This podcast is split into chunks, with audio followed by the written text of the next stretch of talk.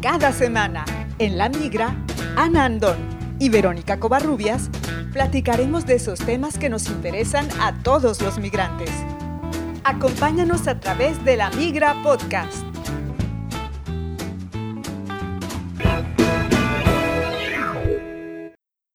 Bienvenidos al episodio número 35 de La Migra Podcast.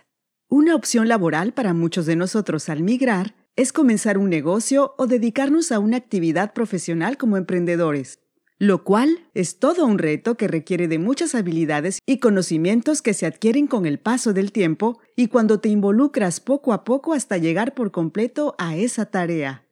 En esta emisión, Antonio Mesa nos contará su experiencia como profesional autónomo en Francia y nos compartirá tips para lanzarse con éxito en esta aventura.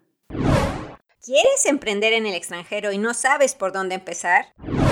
¿Piensas que iniciar un proyecto emprendedor fuera de tu país es una hazaña imposible? Nosotras somos Verónica Covarrubias y Anandón. Quédate con nosotras. La Migra Podcast. Hoy vamos a platicar acerca del ser emprendedor, del ser independiente profesionalmente, que es una de las alternativas que tenemos quienes llegamos a un país diferente, quienes empezamos de nuevo nuestra vida profesional y laboral en el extranjero. Pues está con nosotros Antonio Mesa, él es mexicano y desde hace ya cuántos años, Toño, viviendo aquí en Francia, en París específicamente. Sí, en París específicamente desde hace 16 años. Wow, y además ya tienes hasta la nacionalidad. Tú ya eres francés. Sí, ya. Ya estás bien integrado. Ya. Oye, cuéntanos tu perfil, cómo es que en este momento eres un profesional que trabaja de manera independiente, es decir, que no trabaja como asalariado en una empresa, que es lo que antes la mayoría pensábamos como nuestro futuro laboral, el trabajar para una buena empresa, tener un salario con vacaciones, prestaciones, todo eso, y tú estás en el camino opuesto. A ver, eh, yo creo que es una cuestión de, de mentalidad, ¿no? Justamente yo no creo que sea un camino opuesto, simplemente yo desde antes, desde que ya vivía en México, ya era independiente.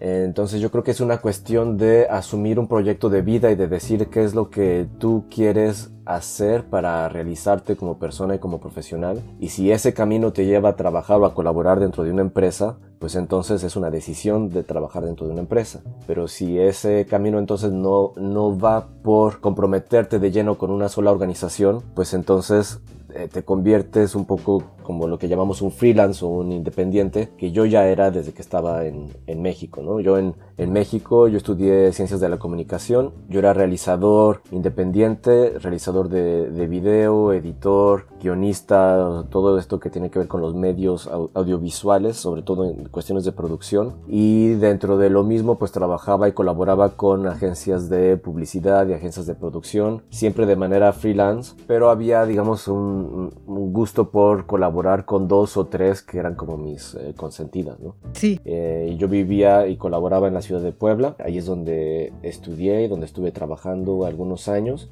Y de hecho desde que terminé la carrera ya tenía un poco el gusanito de ir a, de, viajar y de vivir un tiempo en el extranjero. Por un lado, también hay la, mentalidad de, bueno, tienes que agarrar lo que te ofrezcan, ¿no? Y había un, un, una idea como de, tiene que haber algo más, tiene que haber eh, otras posibilidades. Mucha gente de, que estudió conmigo la carrera en, en, Puebla se fue a trabajar a la Ciudad de México, pues porque ya estaban las grandes empresas de comunicación o lo que se percibía como oportunidades, ¿no? Uh -huh. Y después de dos o tres años yo empezaba a ver a gente que se regresaba o que se, que se iba a otros lados porque no terminaban de adaptarse o porque no les gustaba la vida de la ciudad o las condiciones de inseguridad o de costos, etcétera, ¿no? O sea, sí implica dentro de tu mismo país casi que ser inmigrante dentro de tu mismo país, ¿no? Entonces yo veía eso y como te decía ya tenía un poco la curiosidad y las ganas de salir al extranjero y, y un poco me dije si tengo que ir a otro lugar para esforzarme, para hacer lo que realmente me gusta eh, yo veo a mis compañeros también, dije, bueno, ¿por qué no ir realmente a otro país, a otra cultura, aprender de otras cosas? De todas maneras, tienes que hacer ese esfuerzo impresionante de adaptación y de trabajo. ¿Y por qué no hacerlo en un ambiente que yo considere un poco más enriquecedor? Entonces, con esa curiosidad, pensé que una buena estrategia para, para hacer eso era estudiar un posgrado. Entonces, estuve buscando y califiqué para una beca en escuelas donde pudiera yo estudiar cuestiones de cine. Siempre tenía un poco la idea también de venir a Europa, entonces había posibilidades en el Reino Unido, había posibilidades en, en Italia o en Francia. Desafortunadamente no hay muchas becas para cuestiones de ciencias sociales o de humanidades, hay muchas más para ciencias duras o para economía o administración, MBA, etc. Entonces no hay muchos países que te ofrezcan, entonces los países que te digo, Italia, Reino Unido, Francia, eran los que ofrecían becas relacionadas con ciencias sociales o con comunicación, en este caso con cine. Y al final me gustó la idea de venir a Francia porque también hay una idea de reputación de escuelas de cine, también de un ambiente, de una industria que existe. Y dije, bueno, si me gusta y si me aceptan, quedo un poquito más. Un poquito ya 16 años. Sí, un poquito más ya fue 16 años. Oye, Toño, pero entonces lo que nos estás diciendo es que tú ya eras freelance, tú ya eras emprendedor en México y con esa misma visión llegas a este país, pero además la naturaleza de tu profesión, de lo que tú hacías dentro de tu profesión, la naturaleza de tu trabajo implica de alguna manera esta posibilidad, ya te la da. Entonces tú sencillamente decidiste que este era el camino y con ese objetivo te instalaste aquí en Francia. Sí, yo además pensé que era una cuestión práctica. Digamos que si en los dos años que duró mi maestría, si alguien me hubiera dicho, ay, eh, te ofrezco un contrato, eh, a lo mejor lo hubiera agarrado, ¿no? Porque también los primeros años de estar en el extranjero hay mucha incertidumbre. Sí cuesta mucho trabajo encontrar en, dónde y cómo, cómo ganar tu vida, ¿no? Yo creo que si alguien me hubiera ofrecido un contrato en un trabajo que me pareciera bien, que me gustara, a lo mejor lo hubiera, lo hubiera agarrado. Sin embargo, no es así de fácil, ¿no? Es muy difícil que una empresa aquí en Francia, y bueno, creo que en Europa en general, te ofrezca un contrato a ti por arriba de algún ciudadano europeo o francés. Entonces, ese es como que el criterio. Claro, y sobre todo cuando estás en proceso de formación, cuando eres joven y no tienes todavía experiencia en este país, ¿no? Sí, exacto, exacto. Entonces, hay una barrera. Es como que ya tienen que estar súper convencidos de que tú eres la persona para el trabajo, para que ellos inviertan el esfuerzo que les implica pasar por toda la administración necesaria para justificar que te van a contratar a ti en lugar de a un ciudadano europeo o francés en este caso. Claro. Entonces, ya había una barrera en ese sentido. Pero por otro lado, como yo ya tenía la experiencia y el gusto de ser independiente, pues yo empecé a trabajar de manera independiente, de manera un poco más natural. ¿No? Ahora, había una ventaja al llegar a hacer el posgrado aquí, o sea, de salir de una maestría, que es un nivel académico alto. No sé ahorita, pero en ese momento podía sacar el título de séjour, que es el equivalente de una visa. Sí por un año. Si yo decía, bueno, yo soy profesional independiente y me interesa estar aquí, bueno, ok, te lo dan por un año y hay que renovarlo el siguiente año. Y al final de ese año, pues tienes que renovar, pero tienes que demostrar que, pues, que trabajaste, que ganaste dinero, que pagaste tus impuestos, que pagaste los cargos sociales, que pagaste y que pagaste. O sea que de alguna manera, Antonio, tú te viste obligado o empujado por las circunstancias a convertirte en emprendedor aquí en Francia, motivado porque necesitabas pues hacer tu vida aquí y que legalmente esto te lo permitía. Entonces, de alguna manera te empujó el sistema, te movió a llegar a este momento en el que te encuentras hoy después de más de 15 años. Bueno, obligado no, o sea, nadie me obligó. Ajá. Tú también puedes decir, está muy difícil y me regreso a mi país o, o busco un trabajo donde sea, ¿no? No, obligado no. A mí ser independiente siempre me ha gustado. Entonces, también era una vía que me interesaba. Yo lo que hice al principio, al mero principio, me registré como consultor en comunicación. Sí. Aunque mi real trabajo que me daba dinero yo era guía de turistas. Entonces yo participaba con una empresa que ofrecía tours. Entonces yo daba este... Recorridos. Tours caminando a todos los turistas hispánicos, ¿no? Entonces eso me permitía ganar un poco de dinero, entonces trabajé de eso, hice un poco de fotografía, di clases de español, o sea, el primer año también estuve un poco de mil usos, en lo que terminaba mi maestría y sí me interesaba quedarme, me gustaban mucho las condiciones de vida aquí, no nada más en Francia, pero en París específicamente, siempre me ha gustado la parte multicultural. Sí. Entonces eso a mí siempre me ha llamado mucho la atención, siempre me ha nutrido mucho y me interesaba estar en un lugar en el mundo con esas condiciones.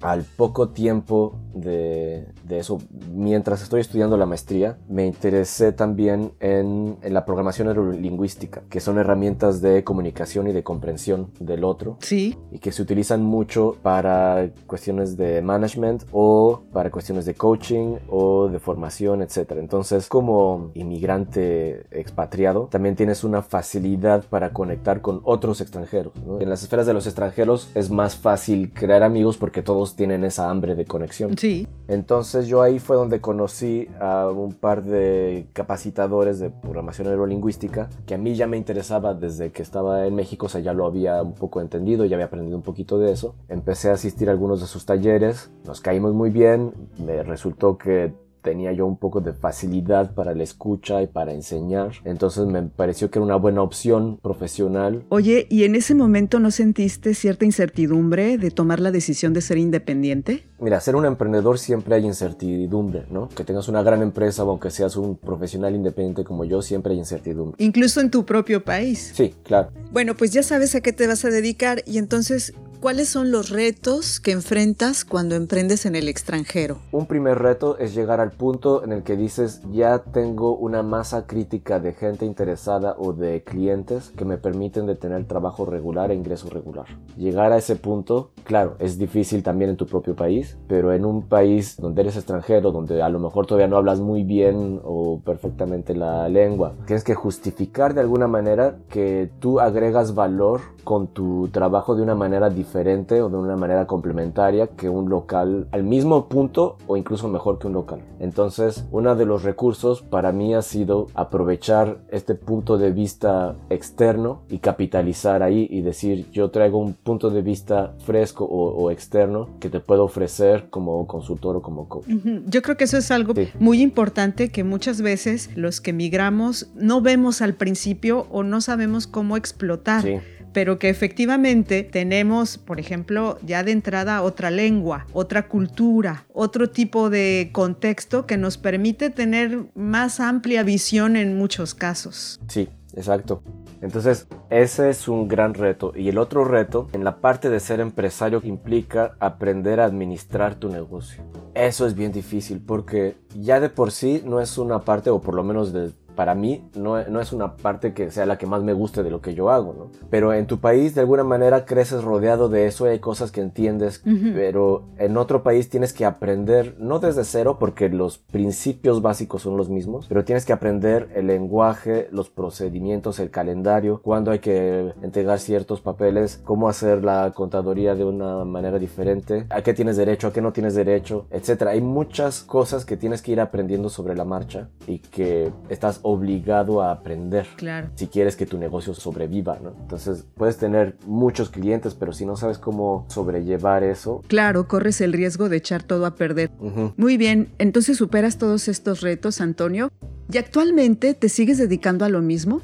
yo ahora tengo dos ramas de trabajo, o sea, dos negocios. En uno, que seguí con esta parte de la programación neurolingüística y me convertí en coach, en consultor. Trabajo con empresarios, trabajo con ejecutivos, participo en proyectos de desarrollo de competencias para gente con altas capacidades. Me hice de una red de consultores, tanto locales como extranjeros, que me llaman para colaborar en diferentes proyectos. Entonces, esa es una rama. La otra rama tiene que ver con lo que ya hacía antes en comunicación, pero también digamos una vida artística. Yo siempre he sido muy bueno para el dibujo, para el dibujo de caricatura y empecé a utilizar eso como herramienta didáctica al principio y después se volvió otro negocio paralelo porque empezó un poco a ponerse de moda la facilitación gráfica, que es la interpretación visual de contenido de conversaciones en eventos de, de organizaciones. Entonces yo participo dentro de un evento corporativo, por ejemplo, y ilustro en vivo pues, las preguntas, los puntos fuertes de la conversación. Soy un intérprete de contenido complejo que si hago bien mi trabajo, ese contenido complejo te lo voy a reflejar de una manera más sencilla y lúdica. Entonces, al final de un evento tengo una colección de visuales, de imágenes, que van a permitir comunicar sobre el evento, pero que van a permitir también comprender mejor el contenido del propio evento durante la conversación y después de la conversación. Muy interesante. Gracias. Eso se empezó a poner mucho de moda y todavía hay una corriente fuerte, sobre todo porque estamos dentro de un momento en el que las organizaciones y las empresas se preocupan por organizarse de una manera un poco más horizontal, más colaborativa y más ágil. Y entonces lo que yo hago permite también una comunicación, una comprensión más ágil. Vía esta facilitación gráfica, entonces también me sale mucho trabajo de ilustración o de hacer videos animados, todo lo que tenga que ver con interpretación de, como decía, de contenido complejo y de manifestarlo o de interpretarlo de una manera fácil, más lúdica. Antonio, Dime. ya nos queda claro a qué te dedicas, cómo funciona tu empresa o cómo es el ser emprendedor en tu caso específico.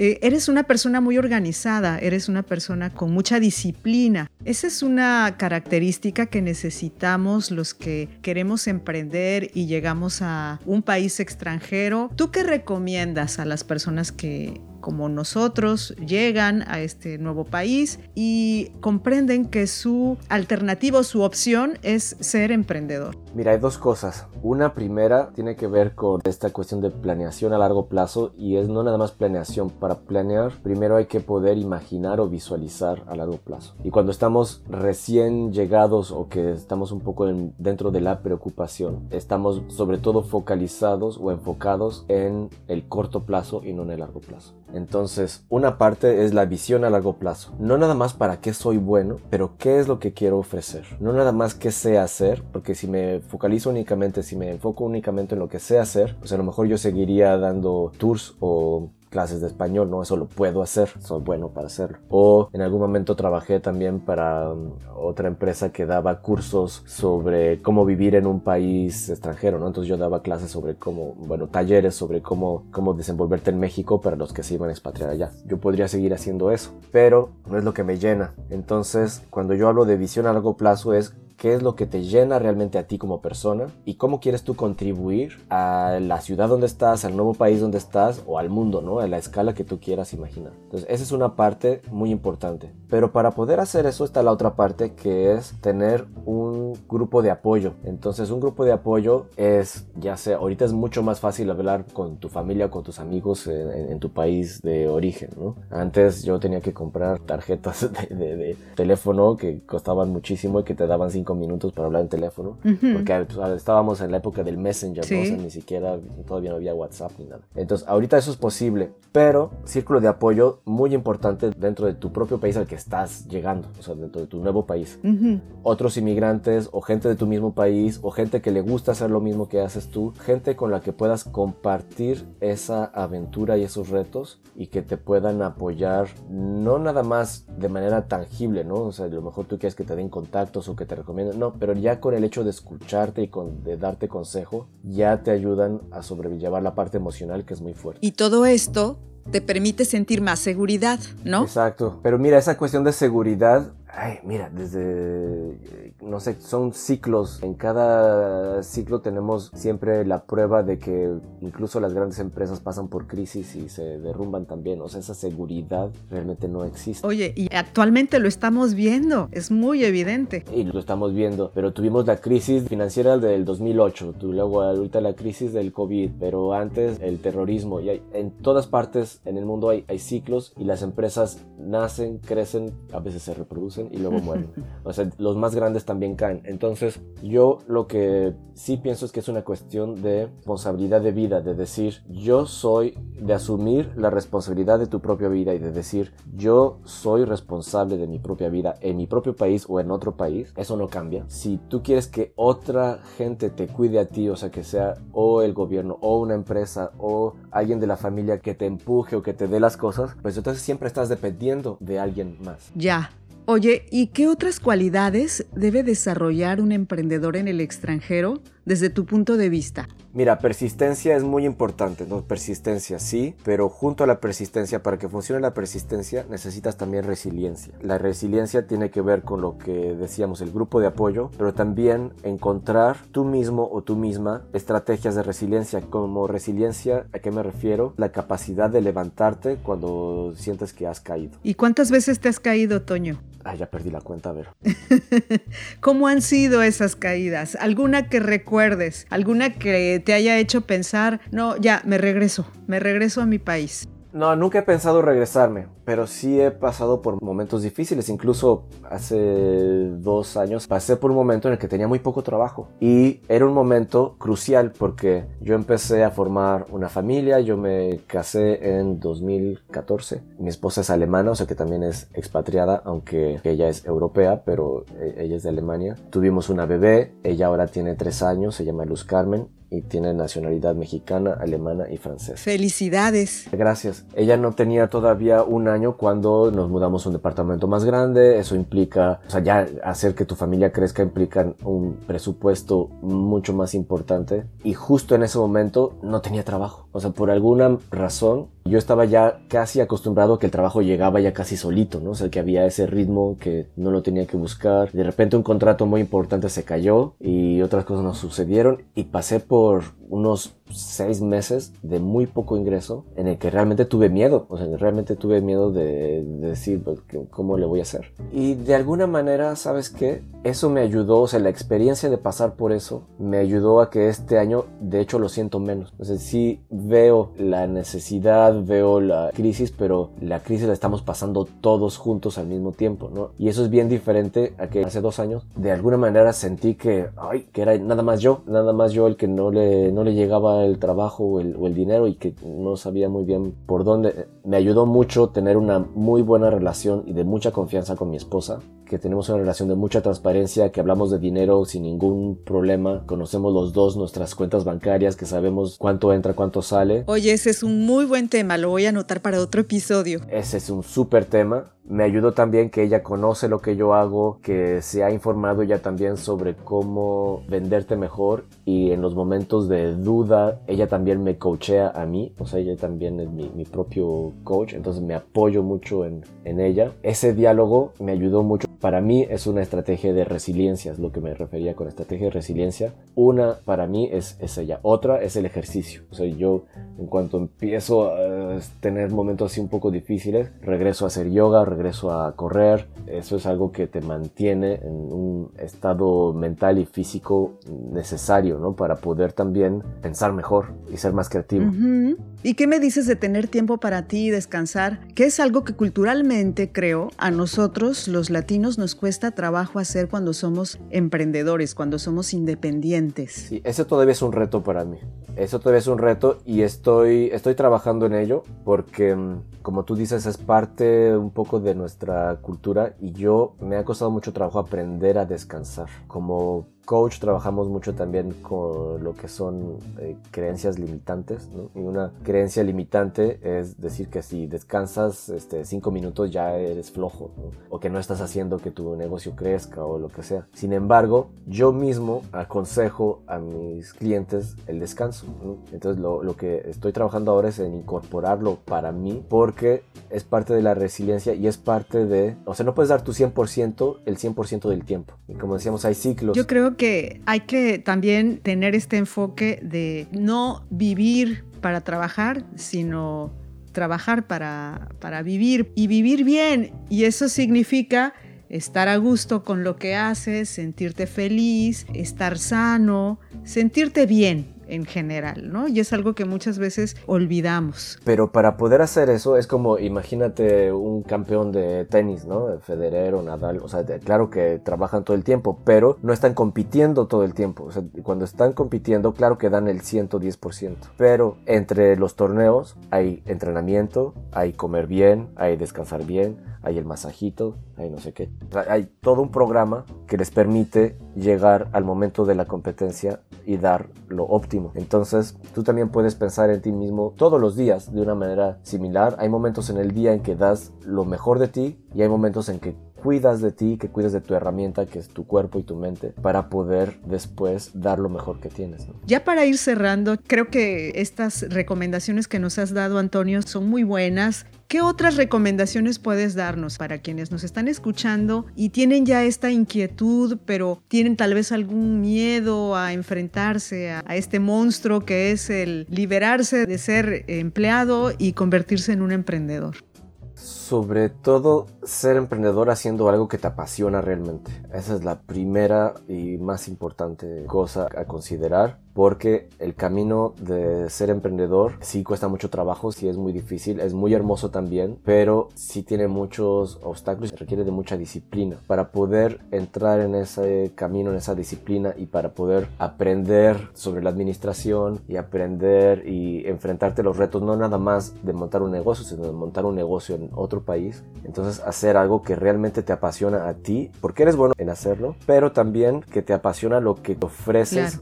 Al hacer lo que te gusta. No sé, si eres buena para la cocina, por ejemplo, estoy pensando en una amiga. No nada más el hecho de que lo puedas hacer bien te califica, sino el hecho de que te gusta ofrecerlo es lo que también te permite sobrellevar los obstáculos. O si eres bueno para ser, eh, no sé, profesor, o en mi caso yo soy artista y soy coach también, pero cuando trabajo en proyectos de coaching, cuando trabajo directamente con personas y que veo que empiezan a sobrepasar sus límites, que empiezan a, a ir en la dirección que quieren en su vida profesional o personal, eso me da un sentimiento de contribución muy fuerte y de gratificación muy fuerte que hace que valga la pena todo lo demás. Entonces yo creo que es montar un negocio con esa mentalidad, no nada más porque piensas, ah, todo el mundo está haciendo esto, tal cosa y ganan dinero, entonces yo también lo voy a hacer. O aquí hay oportunidad porque hace falta tal cosa, entonces yo lo voy a hacer. Esa es una primera manera de pensar, pero si al ir dentro de esa dirección no sientes que eso te motiva para levantarte de la cama todos los días, entonces mejor no, busca otra cosa. Eh, vale la pena invertir un poco de tiempo y convencerte de qué es lo que te va a motivar todos los días y que te va a satisfacer personalmente, porque si no también el riesgo es de trabajar de más, de quemarte, ¿no? Ese también es, ese es el otro riesgo. ¿Sabes qué? Y yo creo que es muy importante esto que comentas porque efectivamente muchas personas buscan la opción más de moda, por decirlo de alguna manera,